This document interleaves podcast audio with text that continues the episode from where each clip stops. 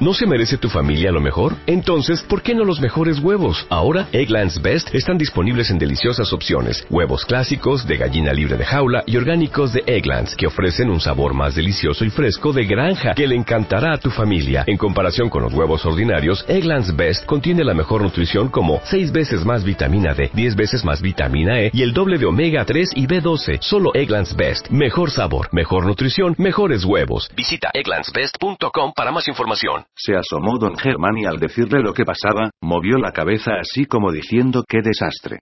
Y dijo Antolín, dale las llaves. Y ahí lo tienen todo, en el portal. Lo metí como pude con la ayuda de mi hijo mayor que otra cosa no sabe el pobre, pero cargar el peso y buena voluntad, lo que usted quiera. Desde el principio me ayudó. Era menuda y enjuta, pero su energía parecía ilimitada. En poco tiempo nos contó su vida. Yo vine aquí desde el pueblo que habrán encontrado antes de cruzar el puente, del otro lado del río. Mi familia siempre fue de campo. Por fiestas me cortejó un minero de los valles. En mi casa no querían. El dinero de la mina reluce más que el nuestro, pero está maldito, me decían. A mí me gustó Joaquín y no hice caso a nadie. Me casé y me vine aquí pero con una condición yo allá arriba, en el poblado, ni en broma, le dije a él. Yo aquí abajo, donde el pueblo viejo, que siempre fue de labradores. Tengo mi huerto que me da frijoles, lechugas, cebollas. Tengo gallinas. Hago matanza de un par de cerdos al año, ¿qué mejor? Y él sube y baja y cuando llega, aquí me encuentra. Tres hijos, el mayor, 17 años, el segundo 15, 10 el tercero. El hijo mayor, una desgracia. Nos vino torcido, no andaba, no hablaba. Y ahí lo tienen que parece más crío que el pequeño. Dicen que fue un susto grande que tuve estando embarazada de él. Sonó la sirena y al oírla pensé mi Joaquín. Salí corriendo y espera, espera, hasta que nos dijeron que no era el pozo suyo, que era un desprendimiento en el pozo nuevo, el que acababan de abrir. Después de aquel tuve otros sustos pero ya estaba hecha a ello como todas. Con la esperanza de que no le tocara al mío y la resignación de que pudiera tocarle. Marcelina nos contó su vida y solo nos hizo una pregunta. ¿Ustedes tienen hijos? Una niña, le dije, que está con mis padres. Una niña, qué alegría. Luego se puso a ayudar a Ezequiel que intentaba armar las camas. Esa noche nos quedamos allí. Hacía calor y el aire era denso, difícil de respirar. Una tormenta estalló en el cielo, al otro lado de los montes. Yo no podía dormir. El cansancio me aplastaba, pero la excitación del día me mantenía tensa. Me asomé al balcón y contemplé el pueblo dormido, la parte del pueblo que alcanzaba a divisar desde allí. A las doce sonó la sirena y por la calle pasaron dos hombres. Caminaban en silencio con su atillo a la espalda. Al poco tiempo en la casa de Marcelina se deslizó una sombra y enseguida se encendió una luz. Un relámpago zigzagueó en la oscuridad. A los pocos segundos un trueno se desmoronó sobre el pueblo silencioso. Mañana nos marcharemos, pensé. Mañana regresaremos a las vacaciones, a la niña, a mis padres. El insomnio se poblaba de imágenes pasadas y presentes. Empezar de nuevo. Nuevos niños, nuevas gentes. Los niños son igual en todas partes, decía Ezequiel. Las escuelas son mejores y están juntas. Cambiamos el candil por la luz eléctrica y el agua de pozo por el agua corriente. Pero cambiamos el aire puro por el carbón, repliqué yo.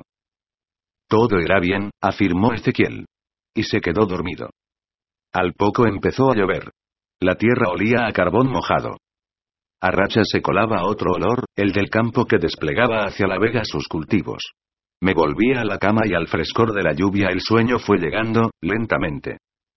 El alcalde resultó ser republicano. Mi padre y mi abuelo también fueron alcaldes aunque las ideas de ellos poco tienen que ver con las mías. Pero en sus tiempos les respetaron porque no robaban ni amparaban injusticias. Eran hombres rectos. El alcalde tenía barba blanca y vestía traje negro. Desde que murió la mujer va de negro, de los zapatos al sombrero, nos contó Marcelina. Ellos han sido siempre muy señores, muy vestidos, muy arreglados. Le llaman don Germán, como el padre y el abuelo, que hasta en eso se parecen, en el nombre. Don Germán vivía con una hija soltera que me pareció mayor, por el pelo recogido y el cuerpo sin forma, como planchado por la edad. Después de los trámites del ayuntamiento, don Germán nos había dicho. Pasen un momento a mi casa, ahí enfrente la tienen, al otro lado de la plaza. La hija nos condujo a la sala y nos invitó a sentarnos en un sofá tapizado de terciopelo rojo. Sobre él colgaba una acuarela una bahía azul salpicada de barcos blancos. Un burro de caoba ocupaba el espacio entre dos balcones. Sobre el burro el retrato al óleo de una mujer joven, con un abanico en la mano. Era esbelta y el traje de seda gris dejaba ver los hombros desnudos. La belga me aclaró Marcelina. Don Germán se casó con una belga hija de un ingeniero de la mina, muy rubia ella. La chica se le parece un poco aunque la madre era más alta, más mujer. Como buenas, allá se andan las dos porque la chica que ángel de muchacha. La hija nos preguntó si queríamos tomar algo. Una copita de Jerez, dijo el padre. Y nos sirvió la copa en una bandeja ornada por un paño de encaje. La casa olía a cera. Relucía la mesa. Brillaban los cristales, protegidos solo en parte por un estor de hilo bordado. Por las contraventanas entornadas se filtraba la luz de julio. La penumbra invitaba al silencio a la conversación reposada. Un piano se apoyaba en la pared del fondo. Estaba cerrado y cubierto de retratos de diferentes tamaños y marcos. Tocaba la madre, pero la chica también toca. En la iglesia siempre es ella la que maneja el órgano. A ella le gusta la iglesia, a la madre también le gustaba. Al padre no, pero recibe al cura y tienen su buena amistad y sus buenas discusiones también que lo sé yo por la criada que tienen, sobrina de mi hermana por parte de padre. En aquella primera visita, don Germán quería saber, con hábiles preguntas fue conduciéndonos a donde deseaba llegar quiénes éramos, cómo pensábamos, qué forma de educar y enseñar era la nuestra. Pareció satisfecho con su indagación. Veo que son ustedes las personas que necesitamos. Inteligentes, abiertos de mente. Lo que necesitamos porque este pueblo no es nada fácil. Son dos mundos en uno, mina y agricultura, carbón y cultivo, progreso y atraso, todo en uno, ya lo irán viendo, ya lo irán entendiendo. La hija sonreía. Escuchaba al padre arrobada como si aquella fuera la primera vez que le oía hablar. Una santa, le digo. Y tiene historia. Algún día le contaré para que vea si tengo o no razón cuando le digo. Los mineros tienen sus escuelas, nos había explicado el alcalde. Las tienen arriba, en el poblado minero. Los maestros los paga a la compañía y eso, claro, los tiene supeditados a los intereses de la empresa. ¿Interesa religión? Pues religión. ¿Interesa disciplina? Pues disciplina. Sí, es verdad, los mineros tienen sus escuelas, nos confirmó Marcelina. A las de ustedes, a las del Estado, van los más pobres, los hijos de los labradores, de los albañiles, los del barrio de abajo. Para esas fechas ya estábamos instalados. Yo tenía en mi escuela 40 niñas, Ezequiel 32 niños, todos entre los 6 y los 14 años. Por primera vez tuve a mi cargo solo niñas. Se me hacía raro y, al principio, muy ingrato. Había observado en las escuelas anteriores, todas mixtas, que los niños eran más vivos, más rápidos en la comprensión, se interesaban más por todo y no tenían miedo a equivocarse. Las niñas ponían más atención, eran más constantes. Trabajaban con paciencia y remataban con finura sus trabajos, pero eran más pasivas. No son diferentes, le aseguraba a Ezequiel. Pero respiran otro aire. Las preparan desde la cuna para ser mujeres lo más sumisas posible. Les da vergüenza intervenir, creen que no van a saber, ni poder.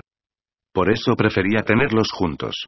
Me parecía que se estimulaban más, que las características de los unos ayudaban a completar los rasgos de las otras. Juntos, se desarrollaban mejor como personas. Ezequiel estaba de acuerdo y se desesperaba. ¿Cómo es posible, decía, que se mantengan las estructuras tradicionales? Para cuando la coeducación, y sobre todo, ¿no es absurdo que en los pueblos pequeños se permita la coeducación solo porque no hay más que una escuela y en los grandes no? Se lo preguntaba a sí mismo, me lo preguntaba a mí. También se lamentaba ante el alcalde. Seguiremos así por los siglos de los siglos, don T. Germán. ¿Y todo por qué? Porque con la iglesia hemos topado. Don Germán era ecuánime. Frenaba los arrebatos de Ezequiel. Tiene usted razón, pero hace falta esperar un poco más. ¿No ha visto usted que ni en Francia pueden con esa escuela mixta que usted dice? Recuerde la batalla de hace poco tiempo en la Cámara francesa. Hacía solo un mes de nuestra llegada y en medio de las dificultades de adaptación ya estaba Ezequiel haciendo planes para iniciar cuanto antes las clases de adultos. Fue a ver a don Germán y le explicó su plan. Las clases se darían en la escuela de niños, reuniendo a hombres y mujeres, y nos turnaríamos nosotros para darlas. A don Germán le gustó el programa. Era el atardecer y al terminar la entrevista invitó a Ezequiel a que le esperase, mientras resolvía los últimos asuntos del día. Al salir le dijo, ¿Le importa a usted acompañarme en el paseo y así seguiremos hablando? Me lo aconseja el médico, pero además, me gusta pasear. Pronto, la pareja que formaban los dos fue familiar a los que circulaban por la plaza grande y fuerte don Germán, con su bastón en alto para reforzar una aseveración. Más delgado y más bajo Ezequiel que agitaba nervioso las manos pidiendo siempre comprensión y justicia. Al anochecer, cuando Ezequiel llegaba a casa, la niña ya dormía. Yo preparaba la cena. La luz de la bombilla iluminaba la mesa en la que siempre había un libro abierto. Un libro arrastrado por mí para robar minutos a las tareas domésticas. Mientras hierve la sopa, leo, me decía. Mientras frío las patatas, leo. Mientras llega Ezequiel. Ezequiel llegaba y me resumía la discusión, la charla que había tenido con don Germán. A veces traía un libro en la mano. Me lo ha prestado don Germán. No es una suerte, decía, haber ido a dar con este hombre. Tiene una estupenda biblioteca donde se encierra siempre que puede a leer. Es un hombre sensato, equilibrado, con buen criterio en todo. En este pueblo no había otro mejor para alcalde, me había dicho Marcelina, anda de bien con la mina, con el cura, con el pueblo de abajo. Los más le quieren y los menos se aguantan mientras se tengan que aguantar. Luego nos explicó que los menos eran el médico, el administrador de la mina y dos o tres rentistas del casino, indianos regresados explotadores de indios allá en las Américas, alguno más habrá, dijo Ezequiel, alguno más le odiará porque es difícil perdonar al traidor a su clase y seguro que para muchos un señor no puede ser alcalde republicano. El otoño se presentó seco y a la salida de la escuela nos gustaba dar un paseo con la niña por los alrededores. Había dos caminos que enseguida fueron los preferidos, el del río, carretera abajo, y el del monte que se elevaba detrás de nuestra casa, al lado opuesto de la mina. Era un monte poblado de hayas, castaños, avellanos. La tala no había alcanzado aquel bosque. Pisando hojas crujientes penetrábamos en su espesura. Los troncos de los árboles estaban cubiertos de hiedra salvaje. Recogíamos castañas que soltaban de su armadura frutos bruñidos. Las avellanas y los ayucos emergían brillantes de sus cáscaras y había que guardarlos en los huecos de los árboles para las ardillas, decía Juana. En los claros del bosque había praderas donde pacían las vacas mansamente. Juana correteaba por la hierba, se acercaba a los animales sin miedo. A veces aparecía un niño que venía a vigilarlas hasta la hora del ordeño y el encierro. Padre en la mina, madre trabajando por la casa, así que yo a echar una mano, decía el niño explicando su presencia mina y agricultura, iba diciendo Ezequiel al regresar a casa. Padre vendrá cansado de la mina, sucio de carbón y ahogado de polvo y beberá un vaso de leche recién ordeñada. El camino del río también nos atraía. Por senderos estrechos se atravesaba la maraña de arbustos, rosales silvestres, saucos de olorosas flores blancas. El otoño arrancaba los restos del verano y entregaba al río sus trofeos de ramas secas, hojas amarillas, nidos vacíos. En la margen opuesta se adivinaban casas de labor, prados y extensiones cultivadas. Aquella era la parte rica de la vega. De este lado, las fincas eran pequeñas, limitadas enseguida por la barrera abrupta del monte. Fue un otoño prolongado y los días soleados nos transportaban perezosamente hacia el invierno. Antes de los primeros fríos ya habíamos explorado el asentamiento natural de los valles. En la mesa había buñuelos de viento, pastas, frisuelos recién hechos, cargados de azúcar, y una gran chocolatera de latón con mango de madera, que recorría las tazas de mano de Eloísa, la hija de don Germán. Alrededor de la mesa nos sentábamos los invitados y a los dos extremos el padre y la hija, los anfitriones. Era el día de todos los santos. Un aguacero helado había caído a primeras horas de la mañana. Luego, la lluvia cesó pero los nubarrones seguían suspendidos sobre el pueblo.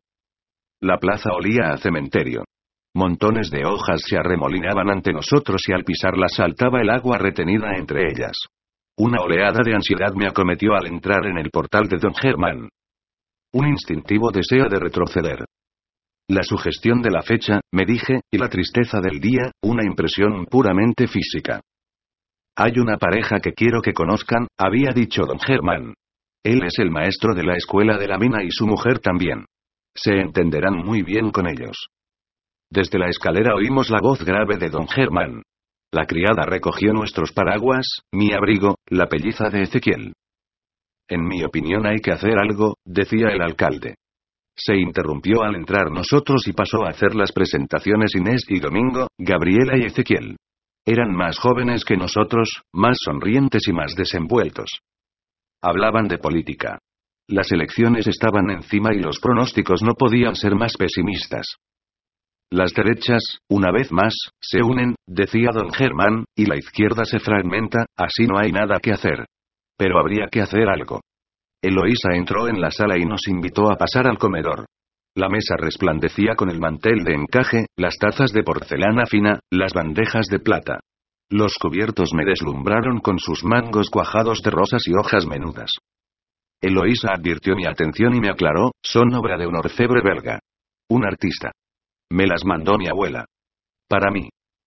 Creí advertir una sombra de vacilación al añadir las últimas palabras, para mí, una mirada de reojo al padre, una sonrisa desdibujada, antes de desaparecer en busca de algo. Don Germán había dejado de hablar y esperaba el regreso de su hija para empezar el rito de la merienda. Durante unos instantes el silencio se extendió sobre la mesa. Luego entró Eloísa y sirvió el chocolate. ¿Qué tal por la mina? preguntó Ezequiel. Domingo entendió enseguida que no le estaba preguntando por la escuela sino por los mineros y la atmósfera política que entre ellos se respiraba. Te puedes imaginar, dijo Domingo. Están al borde de la desesperación. En lo que va de año han muerto varios mineros por negligencia en las instalaciones. Los salarios no guardan relación con el trabajo y el riesgo. No se respeta el horario acordado con los sindicatos. Mañana precisamente hay un meeting. Si quieres asistir. Don Germán escuchaba y apenas comía. Bebía el chocolate humeante, desmigajaba distraído una rosquilla. Lo que me preocupa es que esto va a acabar mal. Tarde o temprano saltará la violencia. Y nos lo tendremos merecido, dijo. La violencia es a veces inevitable, dijo Domingo. A veces es el único lenguaje posible. Don Germán movía la cabeza a uno y otro lado con tristeza. La República llegó sin violencia, como todos queríamos, replicó, ¿por qué no vamos a saber conducirla en paz? Su pregunta quedó flotando en el aire. Eran muy duras las respuestas, me dijo Ezequiel por la noche, cuando la niña dormía y los dos, sentados en la cocina, recreábamos frente a frente los acontecimientos del día. Muy duras. Don Germán es muy inteligente y debía saber que es difícil conseguir lo que desean los humanistas como él, un desarrollo tranquilo del programa de la República con un fondo musical de flautas y piar de pájaros. Don Germán no ha vivido en el monte con los pastores como yo, ni en la mina cerca de los mineros, como Domingo. Don Germán no sabe que hay gente que no puede esperar. El tono sombrío de sus afirmaciones me impresionó. Volví a sentir la punzada de angustia que me había asaltado al llegar a casa de don Germán. Es verdad que el paso del tiempo no traía las grandes transformaciones esperadas. La prensa amenazaba con catástrofes. Las elecciones de noviembre se aproximaban. Domingo había entrado en nuestras vidas en el momento en que Ezequiel lo necesitaba. Recordé sus palabras de la tarde. Estaba claro que Domingo participaba intensamente en los problemas políticos de los mineros en un decreto de 1931 en el que se hace obligatoria la coeducación en los institutos, tengo idea de que se habla de la posibilidad de extenderla a otros grados de la enseñanza, incluida la primaria, nos dijo un día domingo. El decreto existía y cuando se presentó el inspector en una visita de rutina, le informamos de nuestro plan y le pedimos autorización para ponerlo en práctica. Se trataba de unir niños y niñas y dividirlos en dos grandes grupos, uno hasta los nueve años y otro de 10 a 14. Cada grupo se asignaría a una de las dos escuelas. El inspector se mostró en principio bien dispuesto. Pertenecía al cuerpo renovado de raíz por la República y conocía muy bien la lucha de las escuelas unitarias para vencer las dificultades de enseñar a la vez a niños de edades muy distintas. Pocas experiencias hay en la escuela primaria, pero sé de algunas. Consultaré con el alcalde porque a veces son los vecinos, a través de los ayuntamientos, los que se niegan a la escuela mixta. Don Germán estuvo de acuerdo. No obstante, un día nos llamó a su casa. Se dirigió a un armario y extrajo un archivador con recortes de prensa ordenados por años. Nos mostró uno. Era la carta encíclica Divini Ilius Magistri de Pío XI. En uno de los fragmentos se leía. No hay en la naturaleza misma que los hace diversos en el organismo, en las inclinaciones y en las aptitudes, ningún motivo para que pueda o deba haber promiscuidad y mucho menos igualdad en la formación para ambos sexos. Con esto hay que contar, nos dijo, pero, por mí, adelante.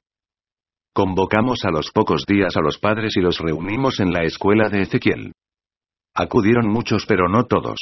Les explicamos nuestro plan de trabajo, la conveniencia de tener agrupados a los niños por edades y no por sexos, las ventajas para ellos, en cuanto al aprendizaje y también las que se derivan de la convivencia de niños y niñas, como conviven en el hogar hermanos con hermanas. La reacción fue muy variada. Muchos callaban pero entre los que hablaron dos grandes tendencias se perfilaron enseguida los que consideraban inmoral la escuela mixta y los que comprendían sus beneficios. Solo les pido que esperen, dijo Ezequiel dirigiéndose a los renuentes. Esperen un poco a ver los resultados. Se necesitaba tiempo para advertir los logros pero las consecuencias de la decisión se vieron enseguida. Ya me dirá usted qué es eso de la escuela revolucionaria que usted apoya en el pueblo, le dijo el cura a don Germán en una visita al ayuntamiento. Don Germán se mantuvo firme. Permítame que no me moleste en contradecirle y reflexione solo un momento. Cuando le ha prohibido o dificultado el ayuntamiento alguna de sus actividades pastorales. Y en aspectos más privados, cuando le he reprochado yo la influencia que tiene sobre mi hija. Por entonces Marcelina ya me había contado la historia de Eloísa. Ella tuvo un novio. Era francés y estaba de ingeniero en la mina, como lo había estado su abuelo. Con eso del idioma, empezó a frecuentar la casa del alcalde. Que por cierto entonces no lo era todavía porque hubo otros entre el abuelo y el padre. Que si voy que si vengo, Eloísa, que era bonita y vivía un poco aislada, se enamoró del francés. Y él, ¿para qué decirle, loco por ella estaba?